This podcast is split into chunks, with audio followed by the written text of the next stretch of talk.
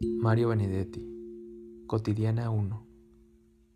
La vida cotidiana es un instante, de otro instante que es la vida total del hombre, pero a su vez, ¿cuántos instantes no ha de tener ese instante del instante mayor? Cada hoja verde se mueve en el sol, como si perdurar fuera su inefable destino. Cada gorrión avanza a saltos no previstos, como burlándose del tiempo y del espacio. Cada hombre se abraza a alguna mujer, como si así aferrara a la eternidad.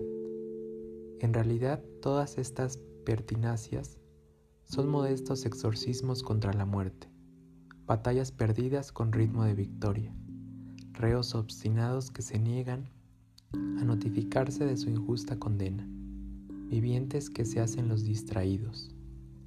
La vida cotidiana es también una suma de instantes, algo así como partículas de polvo, que seguirán cayendo en un abismo, y sin embargo cada instante, o sea, cada partícula de polvo, es también un copioso universo, con crepúsculos y catedrales y campos de cultivo, y multitudes y cópulas y desembarcos, y borrachos y mártires y colinas, y vale la pena cualquier sacrificio para que ese abrir y cerrar de ojos abarque por fin el instante universo, con una mirada que no se avergüence de su reveladora, efímera, insustituible luz.